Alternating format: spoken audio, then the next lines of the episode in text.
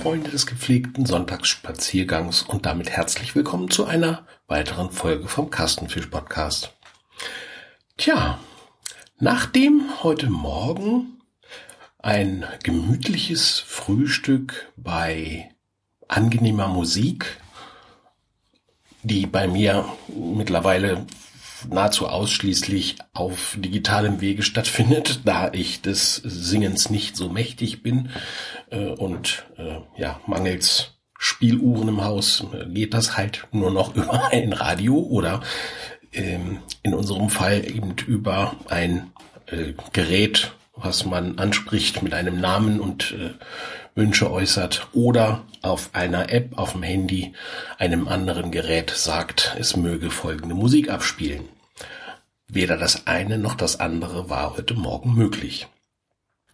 Aus welchen Gründen auch immer hatte sich mein gesamtes Netzwerk hier zu Hause in Wohlgefallen aufgelöst.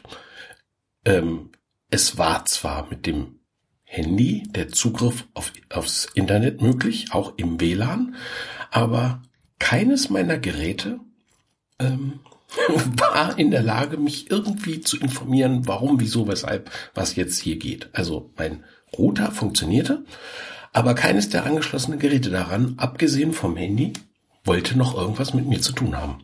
Ähm, weder irgendwelche Repeater, die da angeschlossen sind, noch äh, meine äh, diversen Geräte von besagtem Versandhändler, ähm, noch meine Jalousie-Schalter äh, oder irgendwas hat Kontakt mit dem Internet gehabt.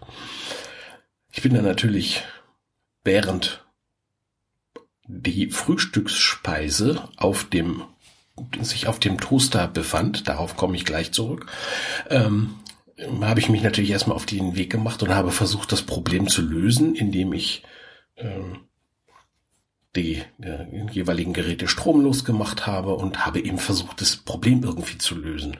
Irgendwann, nach einer gefühlten Ewigkeit, ähm, habe ich dann Zugriff auf einen Repeater gehabt, der mir sagte, es wäre eine neue Firmware aufgespielt worden und ich müsse jetzt ein neues Passwort vergeben. So. Ähm, da ich diese Firmware-Updates normalerweise von Hand einpflege, habe ich mir schon gedacht, da ist irgendwas schiefgegangen. Ähm, das heißt, ich gucke im Normalfall gucke ich nach, ist ein Update da und drücke dann auf den Knopf, damit nämlich genau sowas nicht passiert. Äh, was jetzt passiert ist, nämlich, dass einfach so im Laufe eines Sonntagmorgens die Geräte ein Update gemacht haben. Das mag ich normalerweise gar nicht. Ähm, das hatte ich letzte Woche auch schon mal. Da habe ich mitten am Tage während einer Telefonkonferenz hier, beziehungsweise heutzutage ist ja alles über Video, man muss ja ne, mit Kamera und so weiter, ähm, meine Kollegen und meine Vorgesetzten müssen mich ja immer sehen, obwohl ich den jedes Mal äh, versichere, es ist, wäre kein Verlust, wenn sie mich jetzt nicht sehen würden, aber äh, man, man besteht darauf. Also normalen Telefonanruf bekomme ich nur noch, ach, bei jedem von, von, von, von zehn Anrufen ist nur einer über ein normales Telefon. Alle anderen äh, sind über hier die, die Video-Gedöns-Sache. Nun gut, ähm, muss man sich halt mit abfinden. Worauf wollte ich hinaus? Ach so, ja, und während eines solchen äh, nicht ganz unwichtigen Teams-Konferenz, äh, Verschaltungsgedöns, äh, meinte mein Router nun, er müsste sich mal eine neue IP-Adresse besorgen finde ich total daneben und äh, wollte ich auch nicht, aber ja, war dann halt so. Habe ich leider keinen Einfluss drauf. Ich muss mich darum mal kümmern, wie das Ganze funktioniert. Äh, und aufgrund dieses äh, Ärgers habe ich mich dann nach dem Frühstücken ähm, mit meiner Frau verständigt und haben gesagt, weißt du was, lass uns das schöne Wetter nutzen, weil wirklich draußen herrlichster Sonnenschein und Gut, vier Grad ist jetzt nicht direkt warm, aber wirklich toller Sonnenschein, blauer Himmel mit Schäfchenwolken drauf, fand ich erstmal ganz schön. Und wir haben also einen mittelprächtigen Spaziergang, also mittel von von äh, entfernungsmäßig, ne, haben wir einen kleinen Spaziergang gemacht und ja, dann kriegt man den, den Kopf einigermaßen wieder frei. Momentan ist das mit dem, äh, mit den Sachen, die schief gehen, wieder in einer gewissen Häufung hier äh, anzutreffen. das letzte Mal, was äh, ist mir was passiert?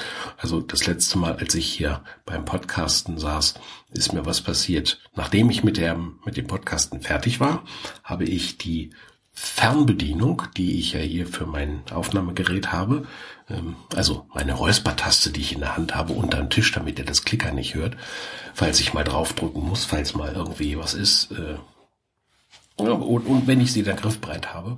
Und als ich diese äh, Fernbedienung, die ich natürlich nicht immer hier liegen habe, sondern normalerweise in einer Schublade hinter mir verstaut habe, und als ich mich dann umdrehte und wollte die Schublade öffnen, hatte ich plötzlich die Frontseite dieser Schublade in der Hand. Äh, die Schublade selber steckte noch in ihrem ursprünglichen Standort in dem Sideboard, was hinter mir steht.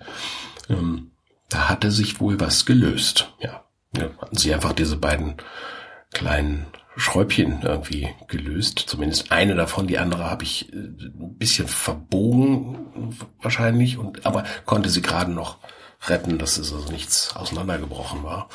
Aber äh, das war natürlich erstmal wieder so ein kleiner Schreck, wenn man hier so auf halb acht hängt und will nur hinter sich in der Schublade was machen und will da was reintun, dann und man hat dann den halben Schrank in der Hand, das ist doof. Ich habe natürlich äh, sofort den Bastelbastel in mir rausgeholt und äh, die Schublade dann auch ausgebaut und umgebaut und äh, das heißt umgebaut, dass ich habe sie in Einzelteile zerlegt mit vernünftigem Holzleim, der ja zum Glück in größeren Mengen im Keller vorrätig ist, habe ich das Ganze wieder zusammengebaut, äh, mit Gewichten beschwert und äh, ordnungsgemäß über einen längeren Zeitraum trocknen lassen, um ihn dann, um die Schublade dann wieder ihrer ursprünglichen Bestimmung zuzuführen, nämlich meine Kabelsammlung aufzunehmen und unter anderem auch die Fernbedienung hier für das Aufnahmegerät. Ja, solche Sachen, mit solchen Sachen beschäftige ich mich halt äh, dann nebenbei auch immer noch. Das sind so die ganz normalen Sachen, die, die glaube ich, jeder hat, aber trotzdem, äh, wenn es dann häufiger auftritt, dann ärgert man sich darüber. Irgendwie, finde ich. Ja. Bei dem Spaziergang eben ist mir auf der Strecke zwischen zwei, ähm, ja, zwischen zwei äh, Nothalten der Zivilisation, nämlich äh, einer Ampelanlage und einer etwas fernt, entfernt gelegenen Möglichkeit, die Freizeit zu verbringen, nämlich einem äh, Natur, nicht, nicht Natursee, sondern nach einem, eine, einem Baggersee mit Bewirtschaftung und, und äh, im Sommer eben einem Freizeitangebot in Form von Getränken und Strandleben und äh, Beachvolleyball, Platz und so weiter.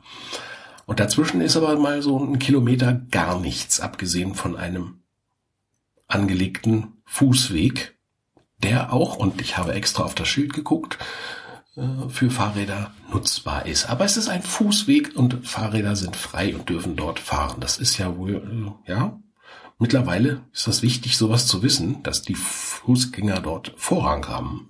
Weil sonst sind die Fahrradfahrer relativ ähm, selbstsicher, wenn die dann mit ihren motorbetriebenen Dingern, wenn auch nur Elektromotoren betriebenen Fahrrädern mit einer Geschwindigkeit, die jedes, äh, jeden Kleinwagen traurig aussehen lässt, wenn die einem da an einem vorbeiballern, dann ist das schon, ja. Hm.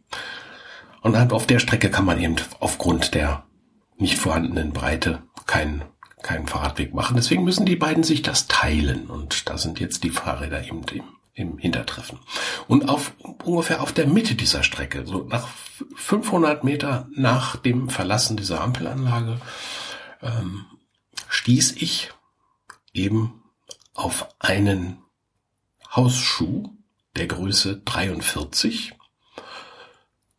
Äh, es war unten aufgedruckt, ich konnte das sehen und äh, da, da der Schuh dort lag, äh, drehte ich ihn um und war halt interessiert. Der sah halt sehr merkwürdig aus und ich konnte erst die Schuhgröße 43 erkennen Und als ich diesen Hausschuh dann umdrehte, erkannte ich, dass es sich um ein Plüsch-Einhorn handelte.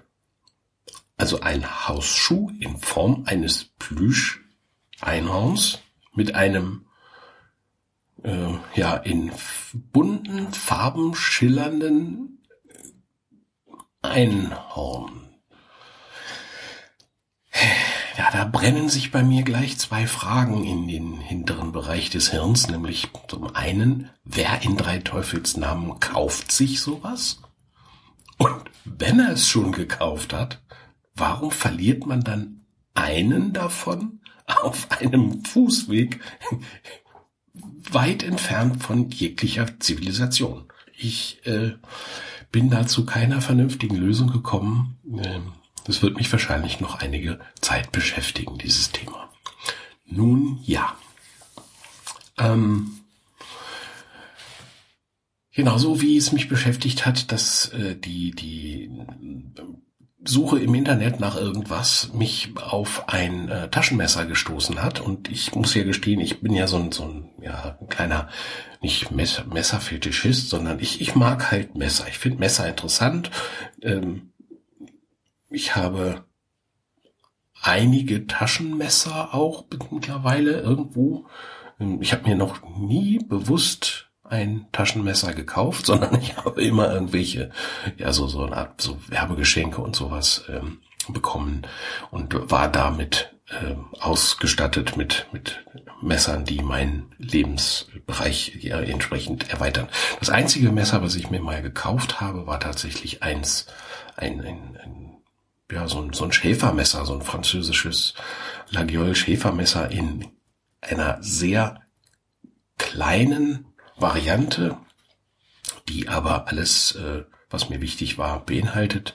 Abgesehen davon, dass sie keinen Korkenzieher enthält, was diese Laguiole-Messer ja meistens haben, diese Original Wobei ein Original gibt's davon nicht, weil es kein geschützter Begriff ist. Da kann also jeder machen, wie er will. Aber diese Art der äh, Messer, die mag ich halt sehr gern. Und davon habe ich mir eins gekauft, mal in Frankreich auf einem Markt. Ähm, was auch prima wirklich in die Hosentasche passt äh, und den gesetzlichen Vorgaben entspricht, dass ich es auch bei mir tragen darf. Denn da gibt es ja Längenbegrenzungen. Äh, und ja, und das macht die Hosentasche eben nicht kaputt. Und so, so ein kleines Messer, das ist das Einzige, was ich mir bewusst mal gekauft habe. Ja. Da war ich auch sehr traurig, als ich das verlustig äh, gewählt habe. Und ich habe es erst nach nach dem Umzug hierher, nach, nach drei Jahren, in einer versteckt verschollenen Schachtel, habe ich dieses Messer erst wiedergefunden. Und da war ich sehr froh. Da habe ich mich sehr darüber gefreut, dass ich es wieder habe. Ähm, benutzt habe ich es seitdem eher noch nicht, ähm, weil ja gut, man ist halt relativ wenig jetzt unterwegs zum zum äh, zum Picknicken oder irgendwie sowas und irgendwas draußen zu machen. Schnitzen tue ich damit auch eher weniger. Alleine schon, weil ich selten schnitze. Ist, die, ist der, der, das Vorhandensein dieses Messers eher überflüssig, wie es bei den meisten Taschenmessern ja eigentlich ist. Denn man trägt so ein Taschenmesser mit sich rum und habe ich, ich für mich habe schon immer die Erfahrung gemacht, es ist toll, wenn man ein Taschenmesser hat und es ist noch toller, wenn man es dann bei sich hat.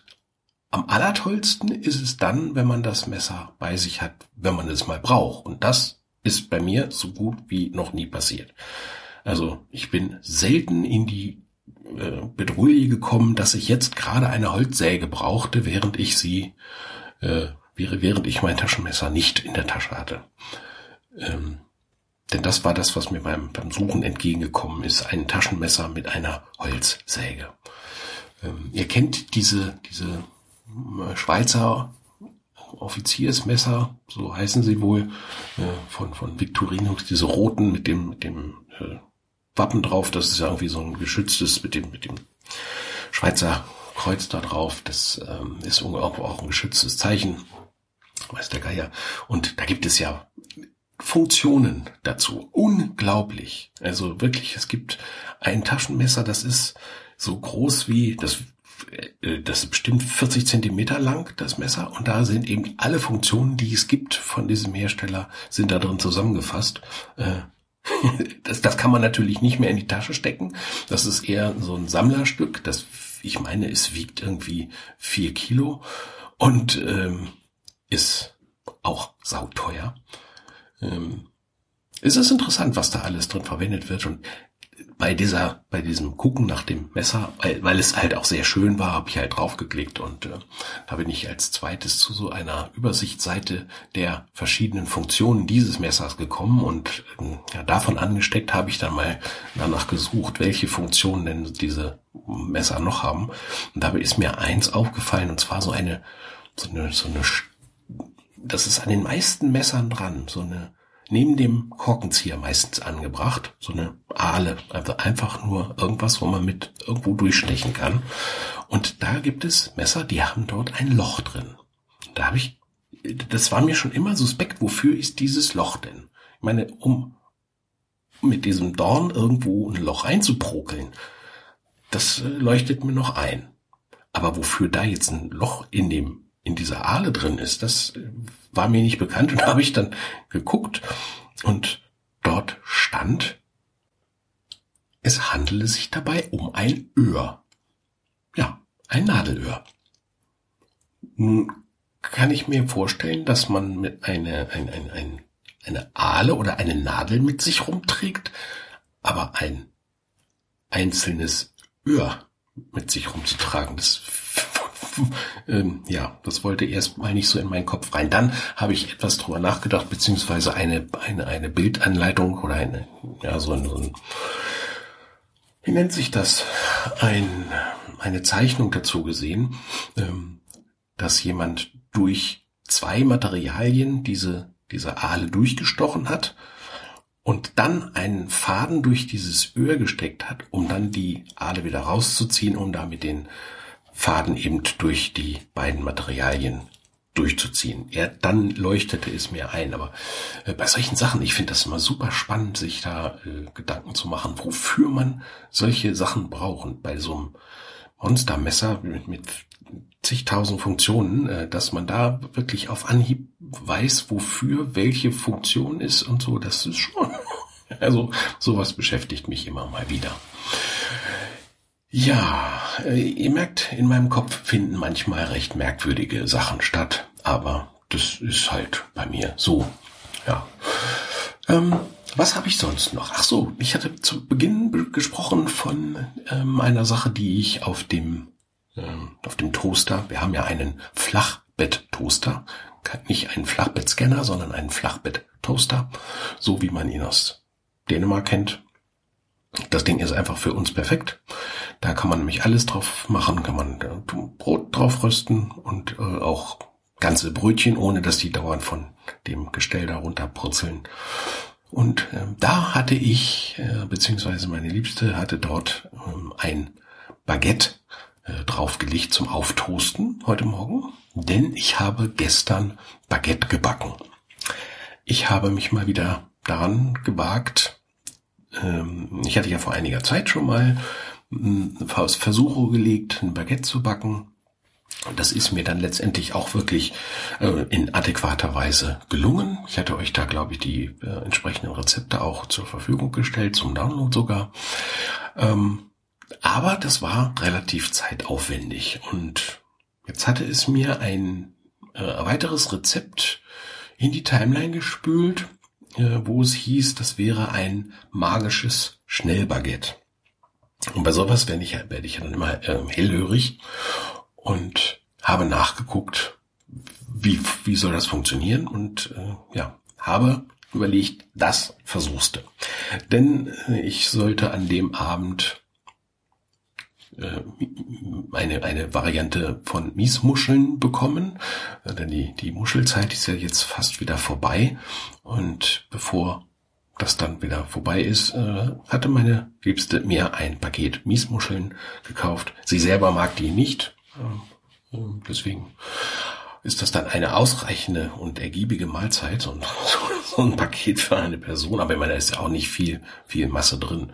Und äh, ja, aber dazu passt dann eben sehr schön ein Baguette. So habe ich mich dran gemacht, dieses Baguette zu backen und ich muss sagen, es ist im ersten Anlauf wirklich, wirklich grandios gelaufen. Es hat super klasse funktioniert und es ist innerhalb von zwei Stunden erledigt. Also vom Entschluss, jetzt backe ich, vorausgesetzt man hat äh, Hefe und Mehl und Salz und Wasser im Haus, äh, bis zum aus dem Backofen holen innerhalb von zwei Stunden. Und das finde ich großartig. Ja.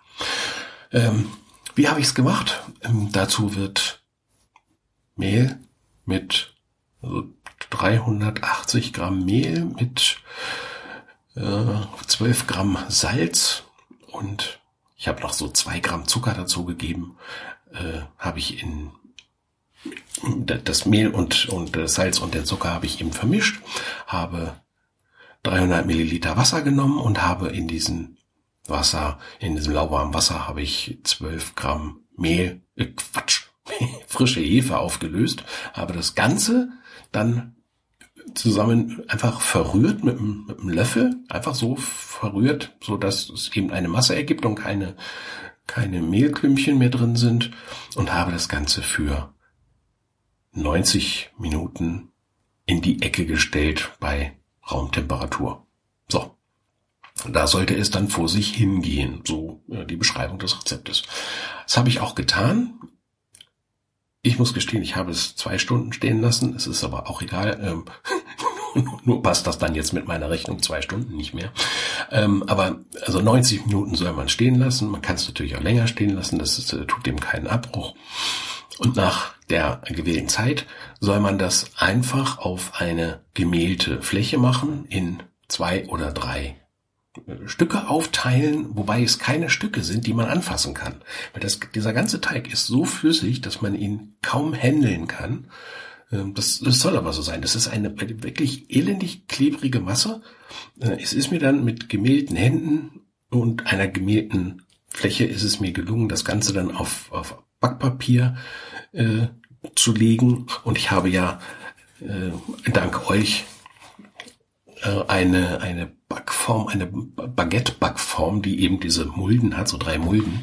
Und da habe ich eben drei kleine Baguettes äh, geformt. Wobei geformt kann man eigentlich gar nicht sagen. Ich habe diesen, diesen flüssigen Teig da reingegossen, mehr oder weniger. Ja, so, so, so weich ist er nur auch wieder nicht. Er konnte gerade so eben seine Form halten. Klebte natürlich auch am Rand, am Backpapier so ein bisschen, aber egal. Und dann kommt das äh, in einen 250 Grad vorgeheizten Backofen und in dem Backofen sollte eine Schale mit Wasser stehen, äh, schon während des Vorheizens. Und dann gibt man das Ganze da rein und macht die Tür zu und backt das Ganze bei 250 Grad für 25 Minuten. Und ich kann euch sagen, das hat erstens sehr gut gerochen und zweitens hätte ich es jetzt auf dem Blech im Backofen auskühlen lassen müssen. Das habe ich jetzt nicht getan. Das äh, ich habe es zu früh dann einfach rausgenommen, nachdem diese 25 Minuten rum waren, weil ich einfach auch neugierig war, ob das jetzt knusprig ist und äh, man wollte das einfach auch äh, nah sehen und in die Hand nehmen. Und dadurch ist es unten etwas feucht geblieben. Dann beim, beim Auskühlen hatte ich das auf ein Holzbrett gelegt. Das war natürlich äh, nicht so geschickt. Aber es hat, es sah erstens toll aus. Es hat toll geschmeckt. Es war vielleicht etwas noch zu fest. Vielleicht hätte ich es einfach länger gehen lassen sollen oder ne, die, die, die, diese Chrome war äh, zu, ja, zu kompakt, sage ich mal. Aber geschmacklich war es toll. Es hatte außen, da wo es kross ist, auch heute Morgen noch nach dem Aufbacken, nach dem Auf, Auftoasten, war es kross und knusprig. Nicht so, dass man sich gleich den Gaumen zerkloppt, sondern so dieses angenehme Rösche, was man von einem Baguette erwartet. Und es hatte sogar außen dieses leicht salzige, diesen, diesen Hauch von Salz, den man von einem guten französischen Baguette kennt. Und ich habe mich gefreut wie ein Schneekönig, dass das so gut geklappt hat, gleich beim ersten Anlauf. Und ähm, ja, und dieses Baguette haben wir dann heute Morgen eben aufgebacken und äh, zum Frühstück gegessen. War wunderbar ich bin richtig begeistert. Fand ich, fand ich klasse. Ja. Wo wir jetzt schon bei, bei leckeren Sachen sind zu essen. Wir waren letzte Woche einmal essen mit Freunden und dort habe ich bestellt eine Pizza Burrata. Und zwar mit einer Burrata, die leicht getrüffelt war, so stand es in der Karte. Und ähm, ich kann sagen, das war eine ein, ein leckeres Schmackofatz. Mhm. So eine leicht ein, ein Hauch von Trüffel in dieser Burrata. Und ich weiß nicht, wie sie die da reingekriegt haben, den Geschmack. Äh, aber wirklich nur, nur ganz, ganz leicht. Man konnte das erahnen. Es war nicht dieses künstliche Aroma von so einem Öl, sondern, hm, ja, war aber keine, auch keine Stücken Trüffel drin oder drüber gerieben, sondern das war ja, wahrscheinlich auch irgendwie aromatisierter Burrata. Und dann auf einer Pizza, das war, das war richtig lecker, muss ich sagen. Ähm, ja. Also wir sind ja momentan immer noch auf der italienischen äh, Variante. Und deswegen wartet jetzt, nachdem ich gleich runtergegangen bin, auch die Vorbereitung auf mich. Wir wollen nämlich heute ein kleines Stück machen. Ein kleines Stück äh, italienisch, äh, denn so nennt sich das Ganze, ähm, eine Piccata Milanese. Ich habe mal nachgeguckt, wo das überhaupt herkommt. Also Piccata heißt wohl kleines Stück äh, und ist im Normalfall aus Kalbfleisch. Ähm, Kalbfleisch gibt mir persönlich nicht so viel. Wir machen das gerne mit Hühnerbrust und dann eben so in so einer Parmesan äh, Kruste. Und dazu gibt es Gabelspaghetti oder, oder ja, bei uns Gabelspaghetti und, eine leichte Tomatensauce dazu. Und wer jetzt gedacht hat, eine Piccata Milanese, also der, die, die, das kleine Stück Mailänder Art, das wäre jetzt eine, eine uritalienische Speise, der, der irrt. Äh, das äh, ist zum ersten Mal in Hamburg 1958 in einer Karte vom Europäischen Hof, äh, einem Hotel in Hamburg, aufgetaucht. Damals noch unter dem Namen Picata Napolitana, also noch ein anderer Begriff und war damals aber auch eben ein, ein Stück Kalbsschnitzel paniert in Parmesankruste und dazu Spaghetti in Tomatensauce.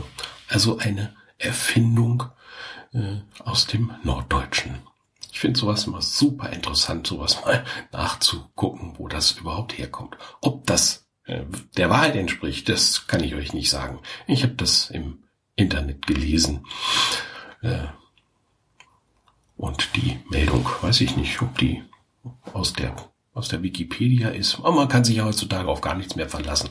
Aber ich nehme das jetzt mal als äh, eine, eine durchaus sinnvolle Erklärung dafür.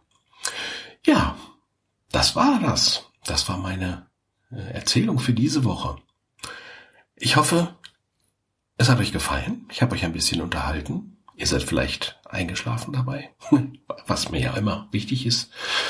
Und äh, daher wünsche ich euch jetzt eine gute Nacht oder eine schöne Woche.